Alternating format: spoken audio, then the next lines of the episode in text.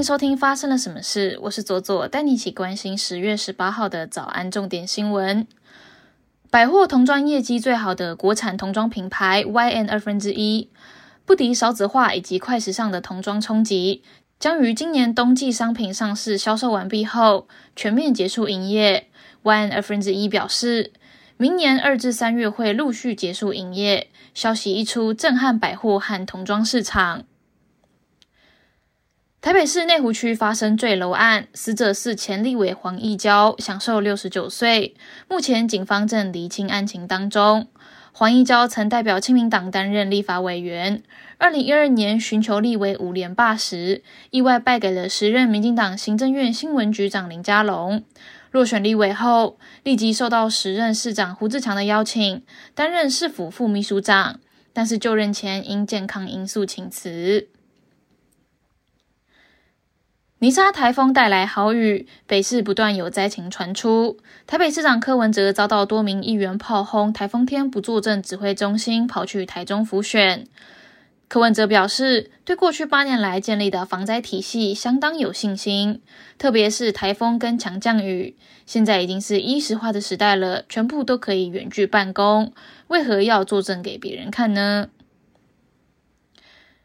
基泰建设公司董事长陈世明被指控在民国一百年至一百零三年间，谎称境外不动产投资不法吸金上亿元，被害者超过十余人，涉嫌违反银行法等罪。检察官讯问之后，谕令陈世明两百万元交保，并限制住居。国际方面，据《华盛顿邮报》的报道。俄罗斯军警近日正以随机抓人的方式强行征兵。报道指称，警察和军队长官突袭了在莫斯科的一个商业区，然后带走了几乎所有能找到的男子。警察和部队军官埋伏在街头和地铁出口抓人，或是突袭办公大楼与青年旅馆。在十月十三号，俄罗斯当地的某建设公司宿舍中有超过两百位男性工人被带走。十月九号，莫斯科的一家收容所中，几十名男性也遭到了围捕。中国国家统计局十月十七号突然宣布推迟发布第三季度的经济数据，该数据原定于今天上午公布。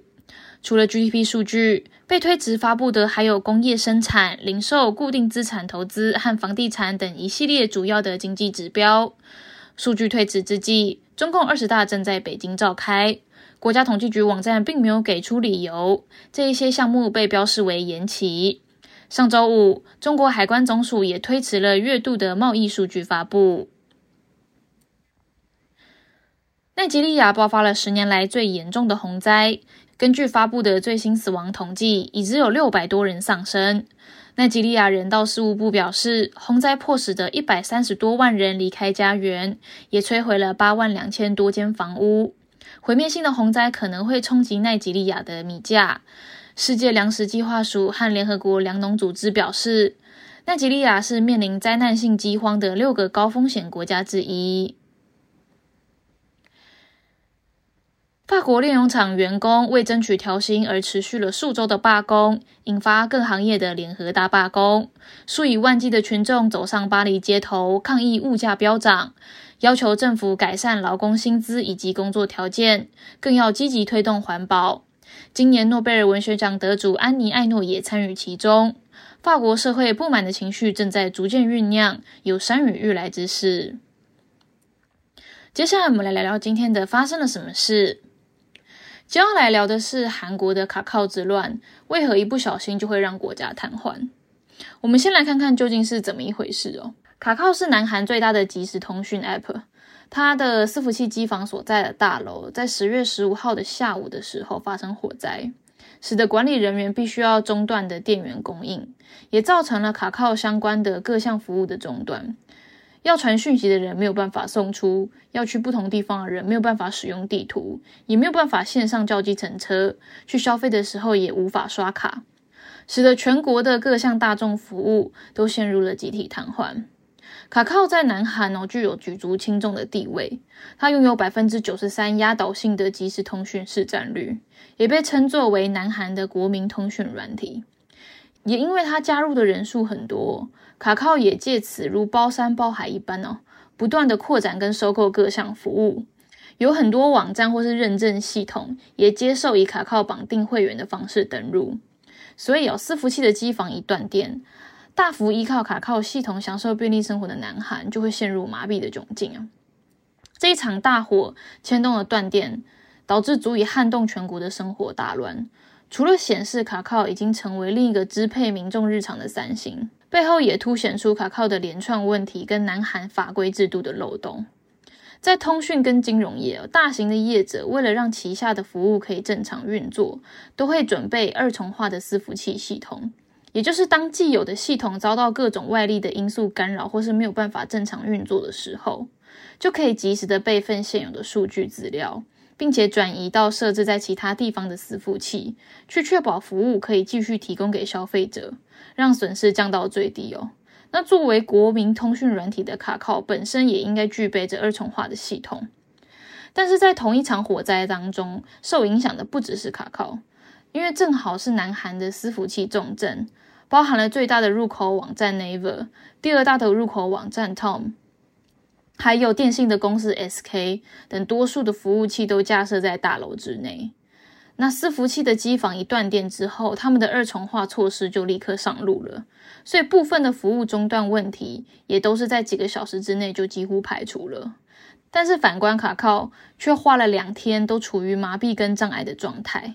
究竟是何种原因导致这种例外状况，导致原本应该要迅速衔接的伺服器维持服务的二重化系统没有办法作业，形同虚设呢？这个问题目前卡靠并没有给出一个交代。对于这种乱象哦，韩国的现行法规并没有对大型的网络业者提供的服务问题进一步规范。南韩的总统尹锡悦就表示哦，通讯产业的地位就如同国家的基础建设。政府应该要采取必要的措施去维护国民利益。